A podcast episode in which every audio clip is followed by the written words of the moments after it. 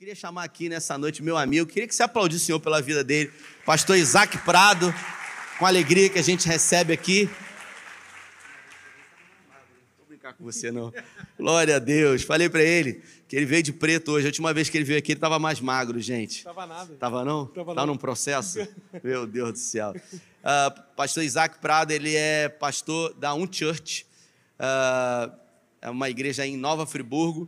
A gente se conheceu através de um amigo e ele veio uma vez aqui, ministrou com a gente. Eu tive Friburgo semana passada, a gente almoçou junto, eh, acho que umas semanas atrás, e eu convidei ele.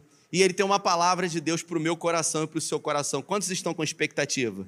Glória a Deus. Então abre o seu coração, permita que o Senhor ministre poderosamente aquilo que ele quer fazer nessa noite. Obrigado. Boa noite. Você está pronto? Olha, a gente acabou de começar e eu tenho sentido assim, uma mensagem queimando no meu coração. E a gente já percorreu mais de mil quilômetros com essa mensagem, para transmitir essa mensagem. Só hoje foram 350 quilômetros que a gente saímos oito, horas, oito e meia de casa para estar aqui hoje te inspirando, te abençoando, te servindo. Quantos estão prontos? Eu quero te mostrar uma coisa aqui, eu quero te contar uma história. Quantos gostam de história aqui? Eu adoro contar história. Era uma vez um, um sábio, um mestre e o seu aprendiz. E o seu aprendiz sugava tudo que podia para aprender do mestre. E um dia ele perguntou para o mestre: Mestre, o que é a vida plena? Pergunta comigo. O que é a vida plena? Que, que é isso? O que, que é ter uma vida plena?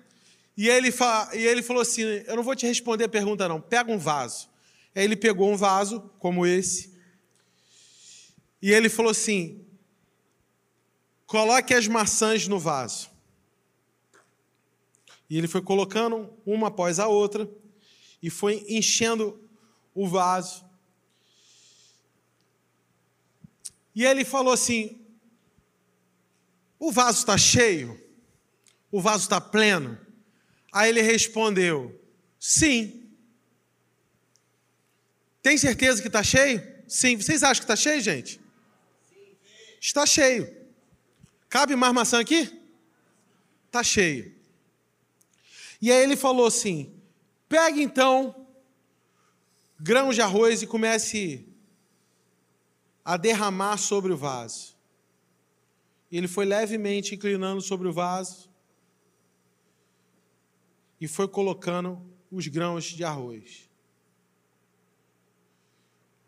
O vaso está cheio, gente? Está cheio. E ele falou assim: agora derrame água sobre o vaso. E ele começou a derramar lentamente e foi preenchendo. Preenchendo, preenchendo. O vaso está cheio? Cabe mais água aqui? Está completamente cheio. Aí ele falou assim: vida plena é uma vida cheia. Você entendeu ele? Ah, entendi. Quer dizer então que para ter uma vida plena, depende de eu organizar bem as coisas dentro do meu coração. Aí ele falou assim: não. Não é sobre organizar as coisas, é sobre priorizar. Colocar as coisas mais importantes primeiro. Agora, se eu começar a remover essas maçãs daqui, você acha que eu consigo colocá-las de volta? O que, que vai acontecer? Provavelmente esse arroz vai para o fundo e não haverá mais lugar para a maçã. Uma vida plena só é possível se você coloca as coisas eternas em primeiro lugar. Por quê? Quando você coloca as coisas eternas em primeiro lugar, você imediatamente tem um senso de plenitude. Você se sente pleno, sente completo. Faz sentido, pastor? E aí, sempre haverá espaço para as demais coisas serem acrescentadas. Estão comigo? Caiu a ficha aí? Sempre haverá espaço. Olha que Paulo falou. Jesus falou: Pedi, pedi a meu Pai para que a vossa alegria seja. Alguém sabe a Bíblia aí? Pedi ao vosso Pai que está no céu para que a vossa alegria seja completa. Então, coisas naturais, nós precisamos de coisas naturais. Você precisa de luz, você precisa de comida, você precisa de roupa, você precisa de coisas naturais. E essas coisas Jesus nos incentivou a pedir, sim. E, só que essas coisas não são a nossa alegria, elas completam a nossa alegria. Qual é o problema? É quando a gente torna as coisas a nossa alegria. O problema não é o dinheiro, é o amor ao dinheiro. Eu não estou para falar de materialismo nem secularismo aqui essa noite. Estou para falar de prioridade. Porque se você começa a buscar aquilo que é, seria, deveria ser acrescentado em primeiro lugar, não sobra espaço para as coisas eternas. Não sobra. Não sobra, não sobra, não sobra. Plenitude. A única maneira de experimentar plenitude, colocando as coisas em primeiro lugar. Eu estou aqui para compartilhar com você uma mensagem que Deus colocou no meu coração para percorrer essa terra, que é o atributo esquecido de Deus. Já já você vai entender a conexão entre o tema da mensagem e essa metáfora, a metáfora do vaso. Apocalipse 22, 13. Vou pedir para colocar aqui, vamos ler junto? Vamos lá? Um, dois, três e. Eu sou o Alfa e Ômega, o primeiro e o último, o princípio e o fim. Próximo texto, Êxodo 42. Olha que interessante. Deus comunica nesse texto como ele gostaria de ser adorado. Então, qual é o atributo esquecido de Deus? Ele é o primeiro. Vamos repetir comigo? Ele é o primeiro. O primeiro só pode ser adorado em primeiro lugar. Se não existe lugar de prioridade para Deus na sua vida, então não existe lugar para Deus na sua vida. Se ele está em segundo, ele não entra na sua vida. O que acontece é que a gente tem a, a dimensão que a gente consegue encaixar ele, mas não cabe mais se o nosso vaso estiver cheio das outras coisas em primeiro lugar. Olha o texto. Arme o tabernáculo, a tenda do encontro, onde? No primeiro dia de quando? O primeiro comunicou à humanidade como ele gostaria de ser adorado. Em primeiro lugar, no primeiro dia do primeiro mês.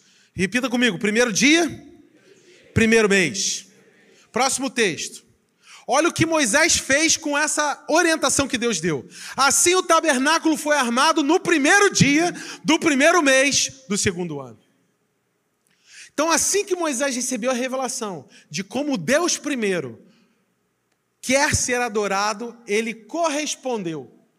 Segundo, lhe for ordenado. Olha que interessante, eu vou pedir para colocar uma imagem que eu enviei lá. Nós só podemos conhecer o primeiro fazendo dele o primeiro, posicionando em prioridade. Olha que interessante essa imagem.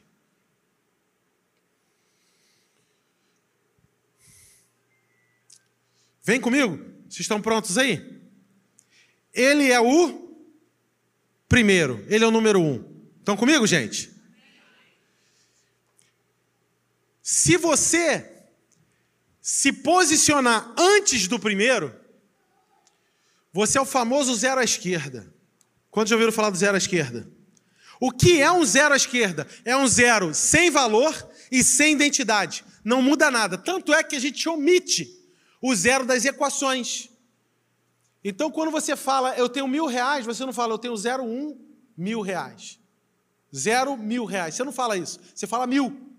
Porque nós sempre omitimos o zero à esquerda. Por isso que as pessoas têm essa expressão, falar, ah, você é um zero à esquerda, ou seja, você não tem valor, você não tem identidade, você pode ser facilmente descartado e omitido. Porém, quando o zero, que somos nós, posicionamos o nosso coração, as nossas necessidades depois daquele que é primeiro, zero à direita. Tudo depois dele encontra valor e identidade. Tudo na sua vida que vier depois de Deus vai ter sentido, vai ter plenitude. Por que, que eu estou falando isso? Gente, vem comigo aqui. Olha o que acontece. Todo mundo quer gelo, mas ninguém quer encher a forminha. Eu tinha um problema sério de casamento conjugal com isso. Porque eu sempre pegava e devolvia a forminha sem sem estar tá cheia. Aí eu comprei uma geladeira que faz gelo para acabar com o problema. Qual é a questão? Todos nós desejamos ser cheios e desfrutar da realidade maravilhosa de ter gelo.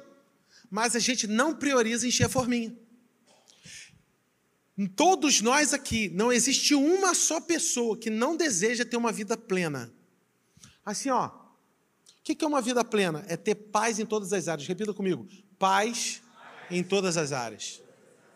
Não significa que você vai ter mais dinheiro do que qualquer pessoa na cidade. Não. Mas você vai ter paz nas finanças. Não significa que você vai ter o melhor casamento do mundo. Não. Mas você vai ter paz no casamento. Não significa que você vai ter a profissão mais incrível do universo mas você vai ter paz na sua profissão. Eu conheço pessoas extremamente prósperas no conceito do mundo, mas que não têm paz no trabalho. Não consegue dormir de dor de cabeça. Tem gente, eu conheço pessoas que ganham milhares e centenas de milhares de reais, mas tem, só tem dor de cabeça. E todo dia pensa em parar. Você conhece alguém assim? Gente que ganha centenas de milhares de reais e está endividado não tem paz. Por quê? Não tem uma vida plena. Porque colocou aquele que só existe como um primeiro depois de suas necessidades. Aí quem governa a vida é a ansiedade, quem governa a vida são as emoções, quem governa a vida são a, a razão, o que governa a vida é o que os outros vão pensar, o que os outros vão dizer. As pessoas são dirigidas não pela voz do Espírito de Deus, mas são dirigidas pelos seus medos, apetites.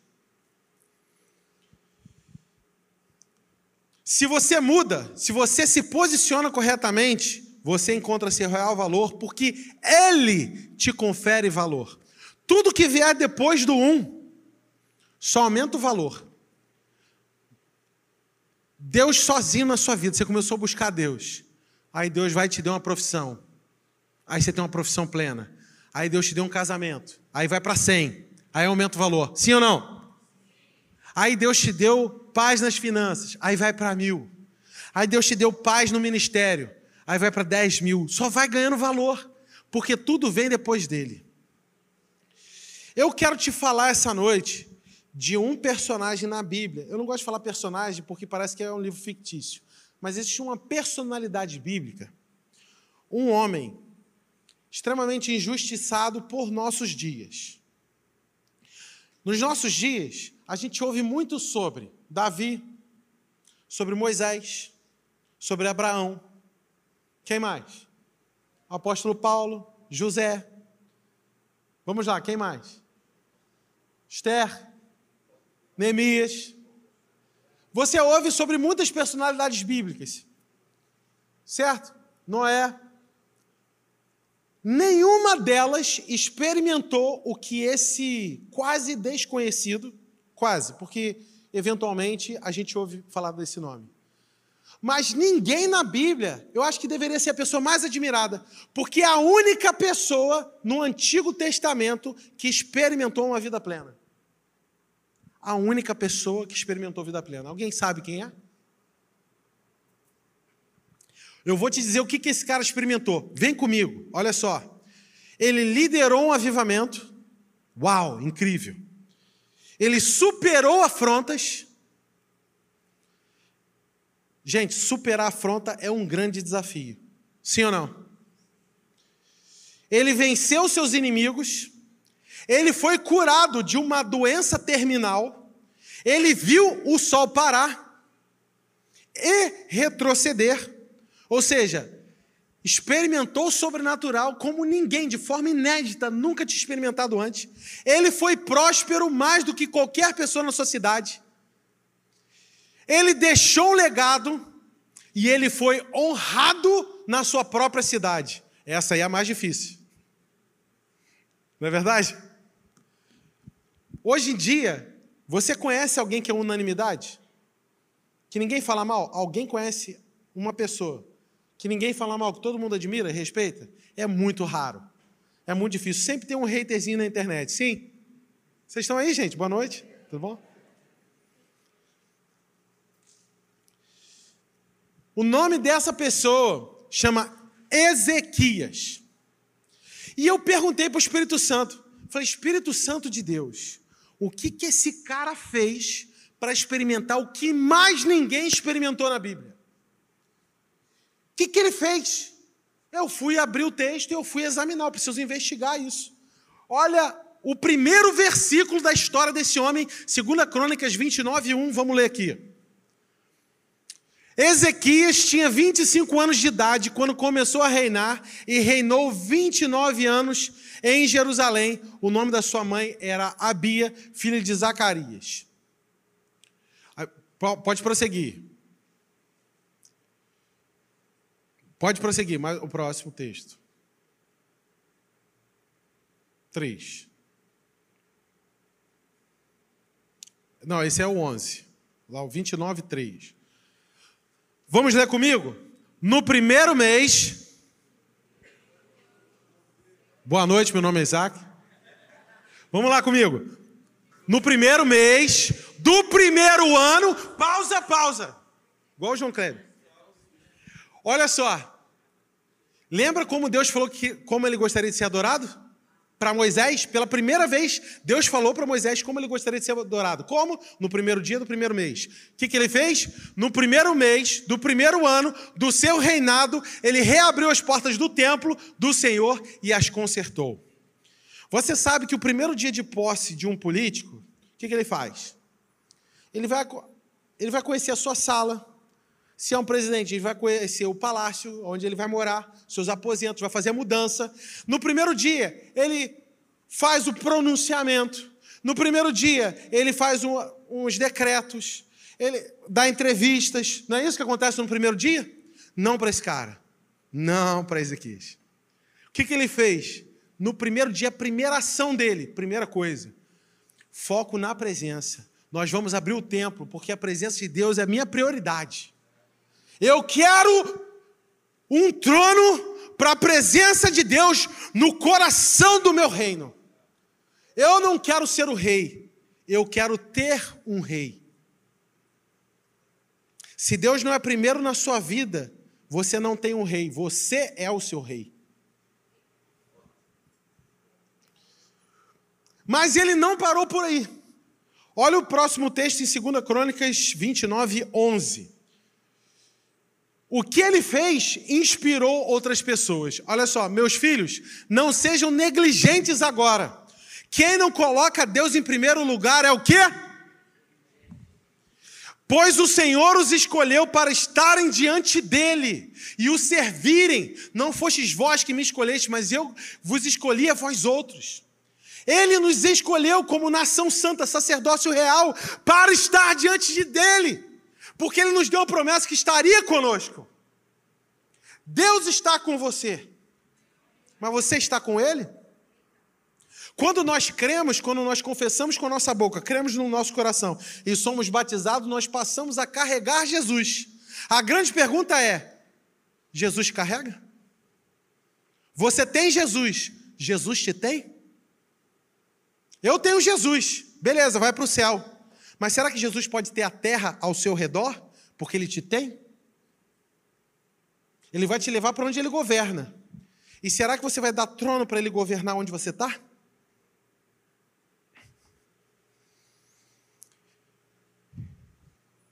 Ele inspirou as pessoas que estavam ao redor dele. Ele começou, gente, gente, gente. Aí, não vamos negligenciar isso não. Na moral. No bom português. Aí, vamos priorizar, cara. Vem comigo, eu estou priorizando ele. O meu primeiro ato é esse, eu quero que ele governe a minha vida. Vem comigo. Ele mobilizou pessoas. Olha aí a resposta das pessoas que ouviram isso em 2 Crônicas 29, 17. Começaram a consagração no primeiro dia, no primeiro mês, e no oitavo dia chegaram ao pórtico do Senhor, e durante mais oito dias consagraram o templo do Senhor, propriamente dito, terminando tudo no décimo sexto dia. Sabe o que isso quer dizer? Exemplo arrasta. Repita comigo. Exemplo. Não adianta a gente ficar inspirando as pessoas com declaração. Porque Albert Schweitzer, o ganhador do Nobel da Paz, ele tem uma frase que eu gosto muito que ele diz o seguinte: exemplo não é a melhor maneira de influenciar, é a única. Eu comecei a buscar o Senhor em primeiro lugar, e eu vou dizer, alguns daqui também. Eu tenho uma mentoria e algumas pessoas aqui da cidade de Cabo Frio, elas participaram e elas começaram a buscar Deus em primeiro lugar. Quando levantam de suas camas, antes dos seus pés tocarem o chão, seus joelhos tocam primeiro. Antes de olhar, colocar os olhos sobre o celular, coloca os olhos sobre a Bíblia. Antes de ver mensagem no WhatsApp, antes de abrir os olhos, abrem os lábios para orar.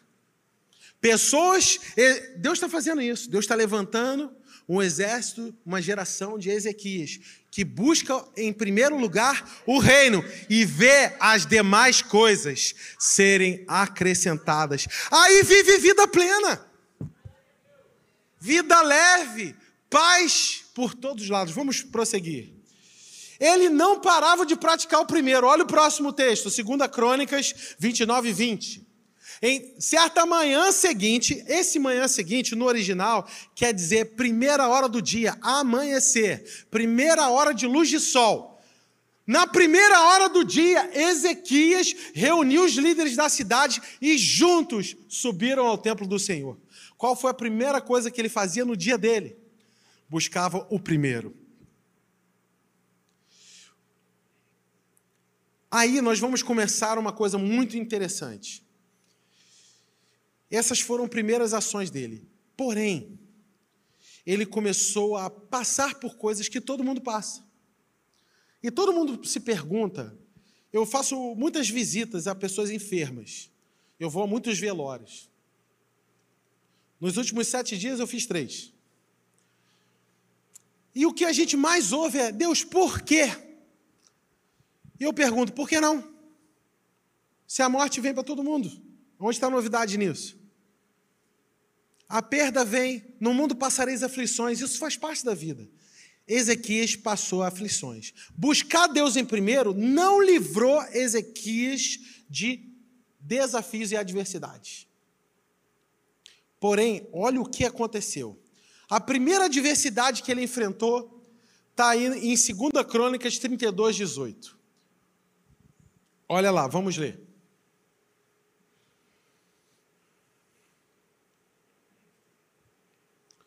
Trinta e dois, dezoito.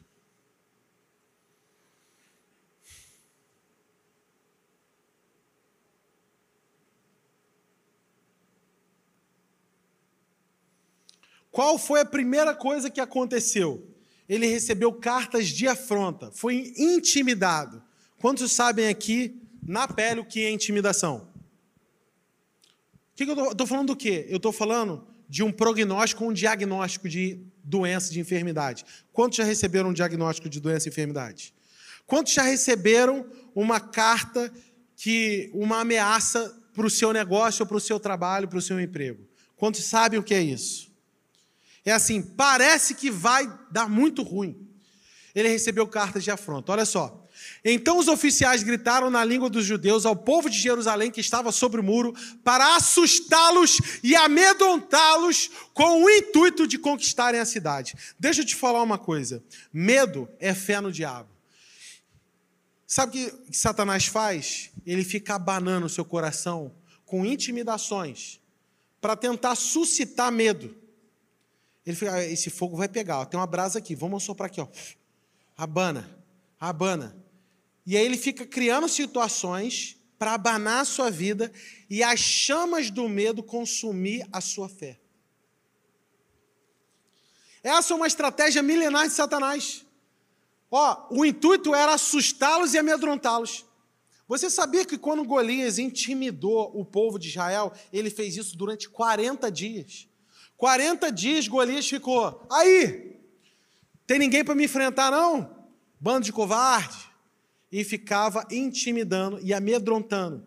Por quê, gente? É uma estratégia milenar de Satanás, e é para despertar o medo. Porque se tem medo, tem base legal para ele agir. Se tem medo, tem base legal para Satanás agir. Então ele o tempo todo ele fica ameaçando, como se algo terrível fosse acontecer. Você está familiarizado com isso? Faz sentido para alguém o que eu estou dizendo? Um, dois, faz sentido para mais alguém? Três, quatro. Muito... Aí, valeu.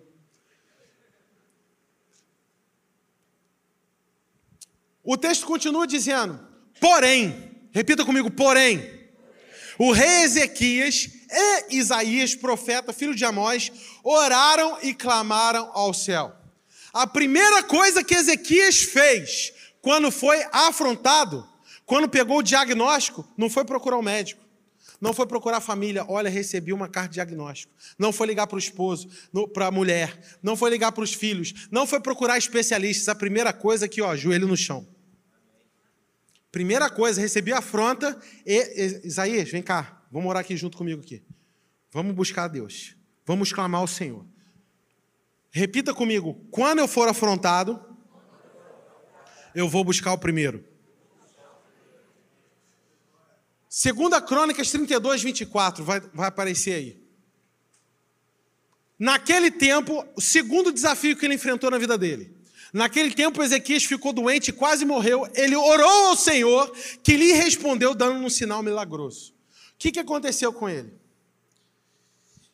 O texto de Isaías 38:1 dá detalhes sobre isso. Nós vamos.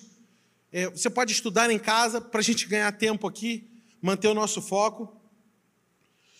Quando ele foi afrontado pela enfermidade, qual foi a primeira coisa que ele fez? Orou ao Senhor. Está ali, ó. Então orou ao Senhor. Primeira coisa que a gente ouviu foi um porém. Será que você tem um porém para entregar para o mundo espiritual? Eu fui afrontado, porém, vou clamar ao Senhor. Será que você tem um então para entregar para o mundo espiritual? Para o céu e o inferno ouvirem. Eu fui intimidado por uma enfermidade. Então, eu orei ao Senhor. Você pode repetir comigo?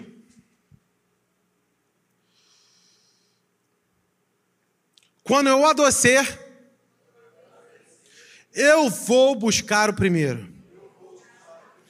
O primeiro vem em primeiro lugar. Ele deve ser o nosso primeiro relacionamento. Ele deve ser o nosso primeiro empreendimento. Ele deve ser o nosso primeiro socorro. Não é aspirina. Se você só acessa remédios em primeiro lugar, você precisa de fé para quê? E eu não sou negacionista, não. Existe lugar, Deus usa a sabedoria humana. Você concorda, pastor Rafael? Deus usa médicos. Minha esposa é psicóloga, é um instrumento do Espírito Santo nas mãos para ajudar pessoas com problemas psicológicos, mas não deve assentar sobre o trono do nosso coração. Nossa primeira busca tem que ser o Senhor. É por isso que muita gente não tem uma vida plena, porque está colocando ele depois de um monte de zero à esquerda.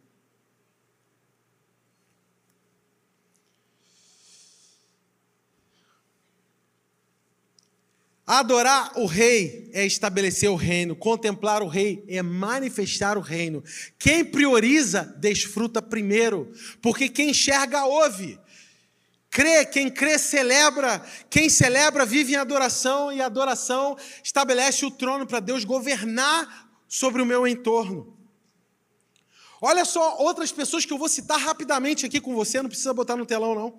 Segunda Crônicas 17, 3 nos mostra outra pessoa que buscou a Deus em primeiro, Josafá. O Senhor foi com Josafá, porque andou nos primeiros caminhos. Tem alguém aqui? Outra pessoa, Elias, 1 Reis 17, 11. Tão certo como vive o Senhor, não tenho nada cozido. Aqui era a história de uma viúva. E o profeta Elias tinha acabado de comer um bauru,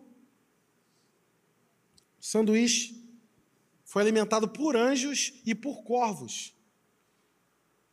Que iFood, hein? Hein?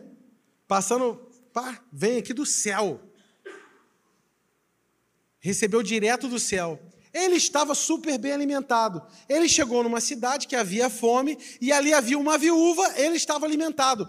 O que se eu fosse Elias eu faria? iFood do céu. Manda aí um anjo, um corvo aí, vem trazer uma comida aqui para a mulher, ela está ela tá precisando, ela está com necessidade. E você sabe, por muito tempo, eu busquei me tornar assim uma resposta para as pessoas com recursos naturais. E eu continuo fazendo isso.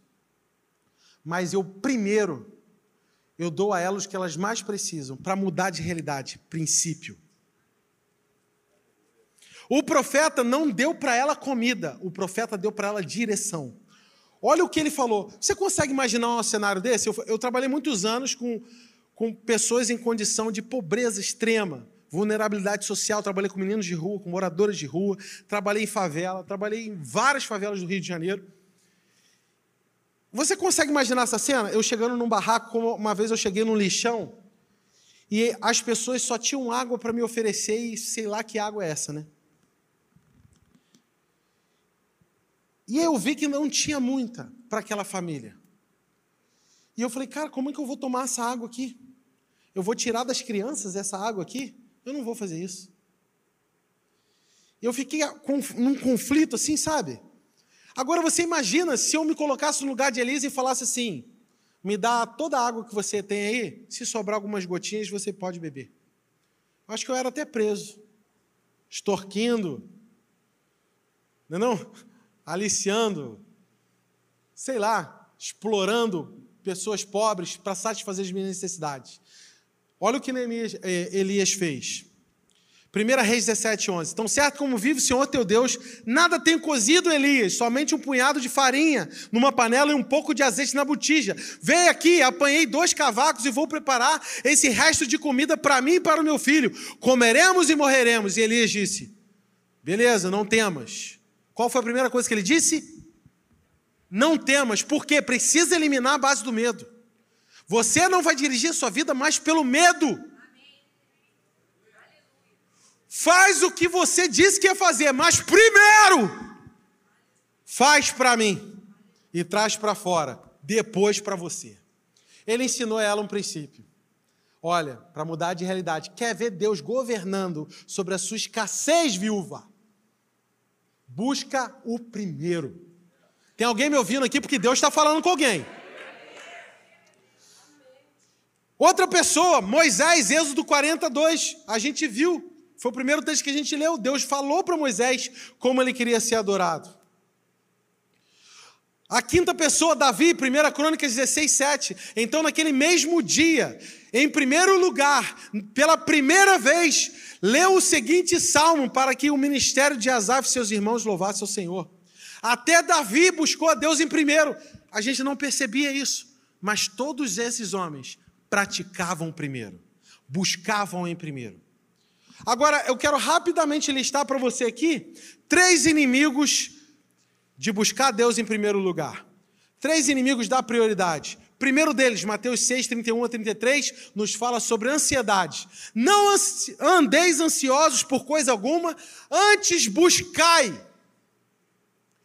Primeiro lugar, o reino de Deus e a sua justiça, e as demais coisas vos serão acrescentadas. Então, para que as demais coisas sejam acrescentadas, eu preciso primeiro buscar o reino. Para buscar em primeiro, eu preciso primeiro antes calar a ansiedade. A ansiedade vai me impedir de praticar o primeiro. Dois, o medo, essa história que eu falei da viúva. Para que ele pudesse orientá-la a buscar o primeiro, qual foi a primeira coisa que ele fez? Não temas. Não tem espaço para o medo. Se você é governado pelo medo, você nunca terá uma vida plena. Por quê? Porque você é dirigido pelo medo e não pela fé. Três, ativismo. Esse aqui é clássico. É os cuidados dessa vida, são as solicitudes, são as demandas, são as urgências. Por isso eu quero te dar uma dica prática. Eu sou uma pessoa muito prática. Meu querido, se você levanta em casa e você vai resolver fazer, tomar café da manhã, vai fazer tudo antes, faz sua higiene pessoal, vai falar com a sua família e etc., vai olhar o celular. Quando você for buscar Deus, já vai vir um monte de corvo, como na parábola do semeador, e vai roubar a semente do reino do seu coração. É ou não é? Para quem vive a vida real. Quando você, não, não vou orar agora não. Vou só resolver uma coisa. De repente, quando você vê, já é 8 horas da noite e você não orou ainda. Sabe com quem aconteceu isso? Com o apóstolo Paulo em Atos capítulo 16. Eles chegaram na praia de Filipos, coxeando Trode, e eles chegaram ali. A primeira coisa que o apóstolo Paulo falou, falou assim: vamos procurar um lugar a fim de orar, um lugar favorável para oração. E aí, indo procurando lugar para adoração, encontraram algumas mulheres. Começaram a trocar ideia, evangelizaram as mulheres, não buscaram primeiro. Foram sentenciados injustamente, acusados, foram acorrentados, foram chicoteados, torturados, presos no cárcere interior, seis motivos para murmurar. E aí, quando finalmente, depois de um dia de perrengue, ensanguentados, porque a Bíblia fala que eles apanharam até os caras cansarem de bater. Você consegue ter noção disso? Por volta da meia-noite, eles começaram a cumprir aquele desígnio que eles tinham colocado no coração de manhã. Precisaram tomar um sacode para. Opa, ih, rapaz. Oh, ih, a gente falou que ia orar, não oramos. Vamos orar agora? Já aconteceu com você? Tipo, não, a gente ia orar, aí acabou. Ih, pô, gente, aí começa a passar perrengue, aí no perrengue a gente, vamos orar. Começou a dar errado, vamos orar. Não precisa esperar, cara, você pode ter uma vida plena. Estou caminhando para o fim, eu quero só te mostrar o que acontece com quem prioriza. Eu vou pedir para colocar aqui na tela, 2 Crônicas 32, 22. Primeira coisa que quem prioriza o reino, coloca em primeiro lugar, desfruta. Veja só. Assim o Senhor salvou Ezequias e o povo de Jerusalém das mãos de Senaqueribe, rei da Síria, das mãos de todos os outros e cuidou de todas as suas fronteiras. 32, 22, é isso? Então Deus livrou ele de todos os inimigos. O que, que ele desfrutou? Qual é a primeira coisa que nós desfrutamos quando a gente coloca Deus em primeiro lugar? Paz. O meu texto diz: lhe deu paz por todos os lados. Olha, olha o detalhe aqui para a palavra todos, pastor Rafael. Paz por todos os lados é muita onda, né, não? Todos os lados. Não é assim, paz com esse inimigo aqui. Não, não. Paz por todos os lados. Qual que é o nome disso? Plenitude. Algo completo. O que é todo? Algo que não falta nada. Não falta paz em lugar nenhum. Isso acontece com quem prioriza. Segunda coisa, alegria. Segunda Crônicas 30, 25. Olha só. E toda a Assembleia de Judá se regozijava com os sacerdotes, com os levitas, com todos os que haviam se reunidos, vindos de Israel, inclusive estrangeiros que viviam em Israel e em Judá. O texto diz que houve tanta alegria em Jerusalém que a cidade do lado ouvia os brados de júbilo. Você imagina que aqui em Cabo Frio foi tão incendiado e começaram a desfrutar de tanta alegria que a celebração aqui foi ouvida em Arraial, em São Pedro, em Búzios, em Araruama, em Guabinha.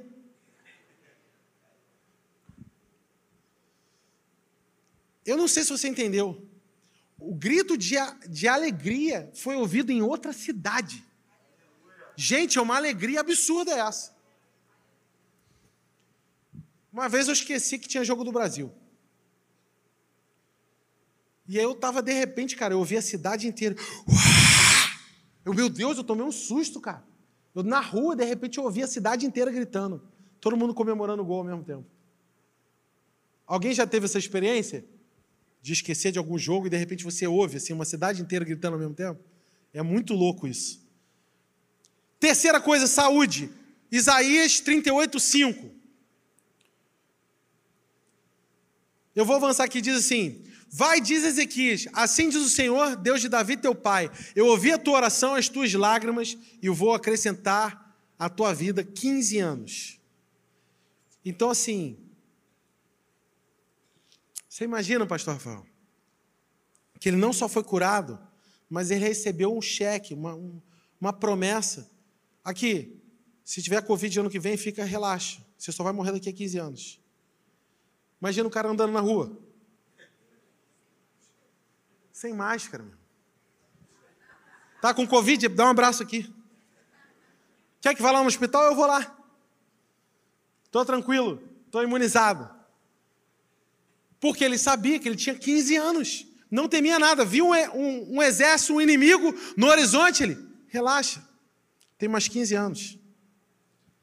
Olha só a confiança. Só tem saúde desse jeito, completa, plena, quem busca em primeiro lugar. Outra coisa, segunda Crônicas 22, 23, ele teve provisão. Muitos traziam presentes a Jerusalém e coisas preciosíssimas a Ezequias. Pode subir a equipe, por favor. Olha só, ele recebeu presentes e provisões de pessoas, muitas, de formas surpreendentes, coisas preciosíssimas. Fala comigo, preciosíssimas. Ou seja, coisa rara. O texto original diz coisa rara. Ou seja, coisa inédita, coisa que ninguém tem acesso. Só tem acesso quem busca em primeiro. Seis, honra. Segunda Crônicas 32, 33. E lhe prestaram honra em toda Jerusalém. Meu Deus, plenitude de honra. Sete, legado. Manassés, seu filho, reinou em seu lugar. Não foi outra pessoa, não foi um inimigo, mas seu próprio filho herdou seu reino. Teve todas as oportunidades de fazer como seu pai, não fez.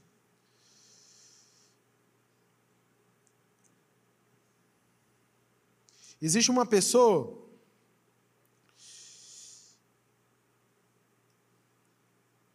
que inverteu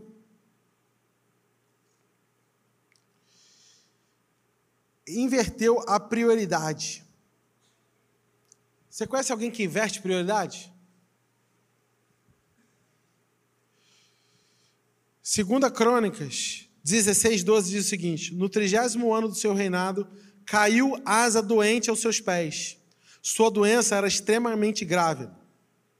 Contudo, na sua enfermidade, não buscou o Senhor em primeiro lugar, mas confiou nos médicos. Então morreu e descansou no túmulo de seus pais. Tem gente repetindo a história de seus pais. Porque confia mais no homem, confia mais nos recursos, confia mais nas probabilidades do que busca Deus em primeiro lugar. Aleluia. Olha que interessante, Marcos 16, 9.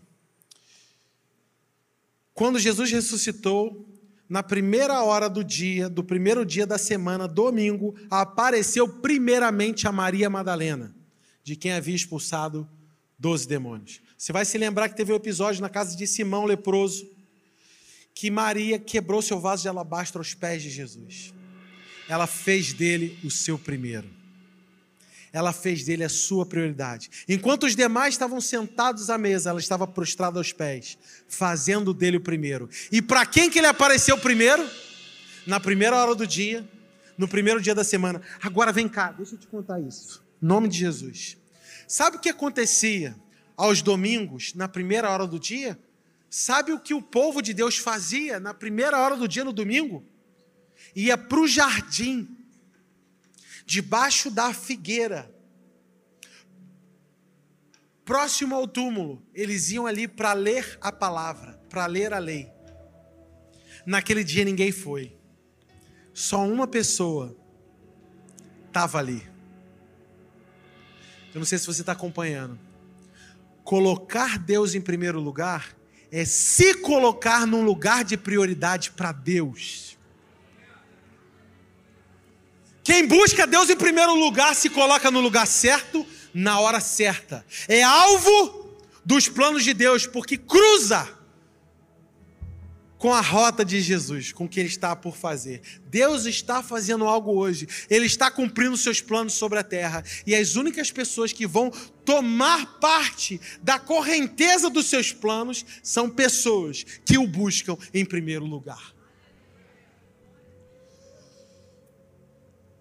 Mas Jesus deu uma palavra muito desafiadora em Mateus capítulo 10. Quem, pois, me confessar diante dos homens, eu também o confessarei diante do meu Pai que está nos céus. Mas aquele que me negar, eu também o negarei diante do meu Pai que está nos céus. Quantos de nós, com nossos lábios, temos dito que Deus é o nosso primeiro? Que Ele é o único. Mas com as nossas atitudes temos negado Jesus, porque não fazemos dele o primeiro. Não adoramos como Ele deseja ser adorado. Se não existe lugar de prioridade para Deus na sua vida, então não sobrou lugar para Ele. Apocalipse 2, 4 a 5. Diz assim: Tenho, porém, contra ti, se puder botar aqui. Tenho, porém, contra ti, que abandonaste o teu primeiro amor. Lembra-te, pois, de onde caíste arrepende-te e volta à prática das primeiras obras. Deus não tem um problema com o que você faz, mas de onde você está. Você vê que o problema aqui, toda vez que eu pensava em primeiro, eu lembrava daquele filme Primeiro Amor que passava na sessão da tarde. Eu não sei porquê, eu cresci na igreja com essa ideia de que primeiro amor é aquele amor do novo convertido. Não é assim na cultura evangélica, gente? O que é o primeiro amor? É quando a pessoa se converte. A gente acha que é o amor, primeiro em termos de origem. Mas não é o que o texto diz. Olha, lembra depois de onde, não é quando. Primeiro amor não é quando, primeiro amor é onde. Primeiro amor é um lugar de prioridade. Volta lá para colocar Deus em primeiro lugar. Volta para esse lugar. Olha que interessante, olha a punição para quem não coloca Deus em primeiro lugar. Eu virei e moverei do teu lugar o candeeiro. Se eu não sou prioridade para você, você não é prioridade no meu reino. Você não é prioridade no meu tabernáculo. Você não carrega a minha chama. Dentro de você não vai queimar a chama do Espírito Santo arrepende-te e volta para o primeiro. Arrepende-te e volta de onde você caiu, o lugar que você deixou. Primeiro amor não é um tempo, primeiro amor é um lugar, é um lugar de prioridade. Vamos ficar de pé.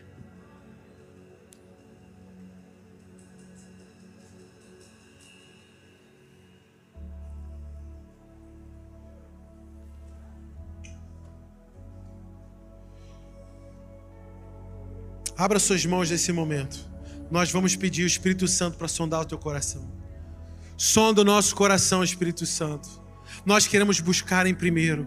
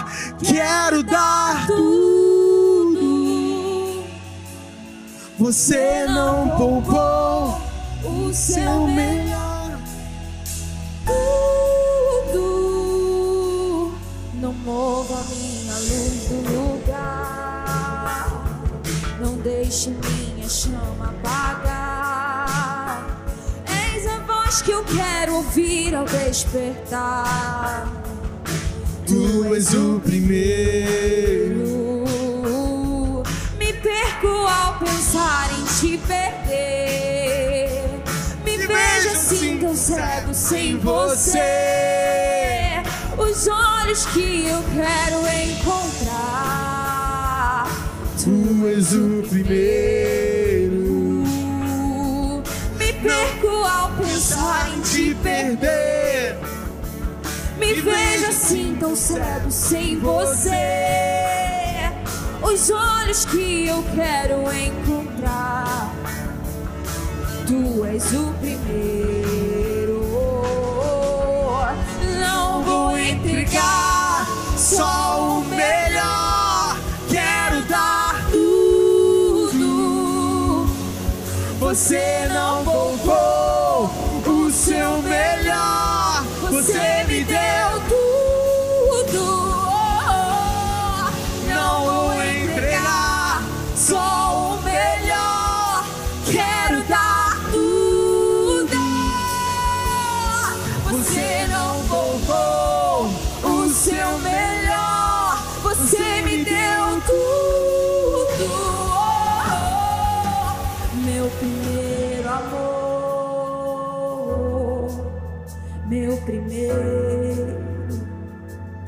Eu sinto que o Espírito Santo de Deus está entre nós essa noite para te mover de volta para o lugar onde Ele é o Rei da sua vida. Essa não é uma mensagem para incrédulos, essa é uma mensagem para a igreja, para aqueles que foram chamados segundo o seu propósito. Eu quero te convidar aqui à frente. Na verdade, é o próprio Espírito Santo que está te convidando para a presença dele, para que você possa viver uma vida plena. Se você sente que essa mensagem falou teu coração, se você quer viver uma nova realidade de plenitude, de paz, de saúde, de prosperidade, não perca seu tempo. Vem agora, vem para a presença de Deus, vem adorar aquele que é primeiro.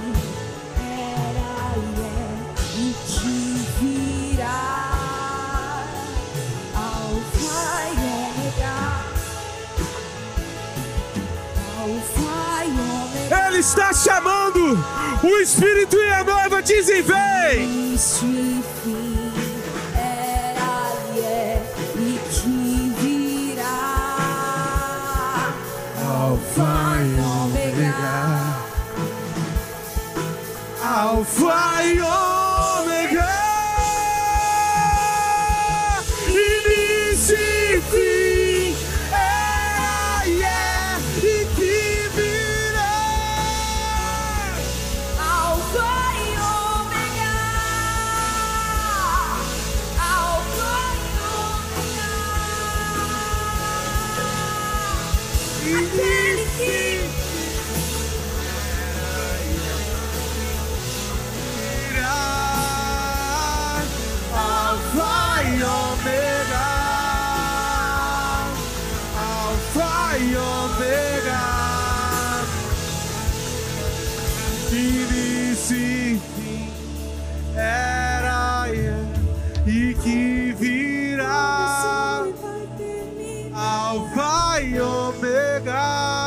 Você pode dizer, Ele é o primeiro, Ele é o início, Ele é o fim, Ele é o Alfa, Ele é o Ômega.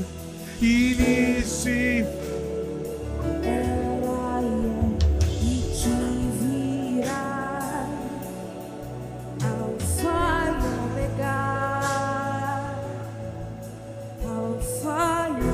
Aleluia. Nós vamos orar. Nós vamos orar. Às vezes a gente escuta a expressão: o melhor de Deus está por vir. Mas o melhor de Deus é Jesus. O melhor de Deus já veio. Então, o melhor de Deus não virá. O melhor de Deus já foi dado por mim por você. E Paulo diz no capítulo 8 que Deus não deu somente o melhor dele, que é Jesus. Deus deu o melhor dele, que é Jesus e também todas as coisas. O apóstolo Paulo fala: se Deus é por nós, quem será contra nós? Aquele que nem mesmo seu próprio filho poupou, antes o entregou por amor a nós, como também juntamente com ele não nos dará todas as coisas. É isso que você precisa entender. O maior gigante que precisa ser derrubado nessa noite não é Satanás, porque ele já foi vencido na cruz. O maior desafio que precisamos enfrentar nessa noite somos nós mesmos. Somos crenças, são crenças limitadoras, são hábitos que às vezes paralisam aquilo que Deus quer fazer nas nossas vidas. Deus, como o pastor Isaac disse, ele quer ser o primeiro na sua vida. Ao acordar, o primeiro pensamento. Ao se levantar, a primeira palavra de gratidão. Tem um irmão aqui da igreja que todo Amós que a gente vai, ele ficava no quarto comigo. A gente vai amanhã para lá. E era curioso, às vezes eu viajava com ele para São Paulo, o Crivso, e era muito curioso, porque ele senta na cama e ele fica dizendo um mantra umas três, quatro, cinco vezes. Isso todo dia, em todos os lugares, todas as vezes. Olha que eu já viajei com ele muitas vezes. Ele é o tesoureiro da igreja. Ele senta na cama todos os dias, de olhos fechados ainda, e ele fala: graças a Deus. Aí ele continua: graças a Deus. Aí ele repete: graças a Deus. Aí ele vai e continua: graças a Deus. Quando eu olhei aquilo pela primeira vez, esse cara é louco. E aí no outro dia ele, graças a Deus. E depois, graças a Deus. E aí ele começa a espreguiçar e dizer: graças a Deus, graças a Deus. É alguém que é grato. É alguém que entende que a gratidão é aquilo que agrada o coração de Deus. Você quer saber qual é a vontade de Deus para a sua vida? Levanta a sua mão se você quer saber qual é a vontade de Deus. 2 Tessalonicenses 5,18 diz a vontade de Deus. Em tudo agradeça, em tudo seja grato, porque essa é a vontade de Deus em Cristo Jesus. Seja grato, agradeça ao Senhor. Queria que você levantasse suas mãos aos céus, e eu queria orar por essas pessoas que vieram aqui na frente, que decidiram nessa noite mudar de comportamentos para que coisas novas aconteçam em suas vidas. É, é, importante você saber que primeiro vai acontecer do lado de dentro, para que tudo possa reverberar e ecoar do lado de fora. É no nome de Jesus, Pai, que nós declaramos, através de uma atitude de fé, ao saírem dos seus lugares em direção ao teu altar. Não é fácil, mas uma vez que eles vieram, reconhecendo que precisam de ajuda para uma mudança de vida, eis que o Senhor envia a cada um deles uma unção nova, um óleo fresco revigorador, restaurador. Nós declaramos na, na vida de homens e mulheres que vieram aqui na frente, Pai, um novo procedimento. Ao acordar, o primeiro pensamento, ao se sentar à cama, a primeira palavra de gratidão ao Senhor, que é o Deus da vida deles. Não é justo o Senhor ter dado aquilo que Senhor tinha de melhor, o tudo, e nós não darmos ao Senhor aquilo que temos de melhor. Por isso, receba, Senhor, corações contritos e quebrantados, sedentos de viver um novo do Senhor.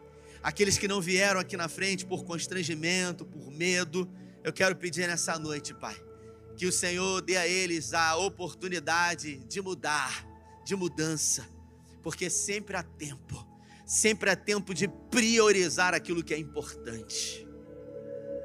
Um dia eu vi isso a coisa principal é fazer da coisa principal a coisa principal.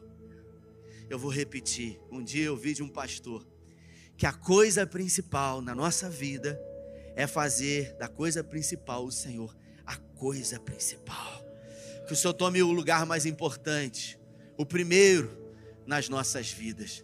Eu quero te agradecer pela vida do Isaac, pela vida desses irmãos que vieram aqui de tão longe e que decidiram entregar tudo nessa noite ao Senhor. Pai, que o Senhor possa soprar essa mensagem, que o Senhor possa soprar essa canção que o Senhor deu e que essa canção possa ecoar, ó Deus, os quatro cantos da terra, mudando, transformando e despertando a igreja do Senhor para te colocar em primeiro lugar. Essa é a nossa oração. agradecidos em nome de Jesus. Eu sinto de fazer um desafio para você, porque algo muito especial está acontecendo. Não espere tudo do céu se você entrega partes aqui na terra. Pessoas estão vivendo algo extraordinário. E o desafio que eu tenho para fazer a você é tomar parte nesse exército, que é todo dia, ao levantar de manhã. Antes de colocar os pés no chão, coloca os joelhos. Antes de abrir os olhos, abra os lábios. Como o pastor Rafael falou, dá graças. Eu quero te fazer esse desafio, Cabo Frio. Busque em primeiro, na prática, na oração. Algo tem fenomenal acontecido também nas finanças. As pessoas começaram a colocar Deus em primeiro nas finanças. Recebem à medida que recebe, primeira coisa, antes de pagar qualquer outra conta. Eu faço isso todo dia.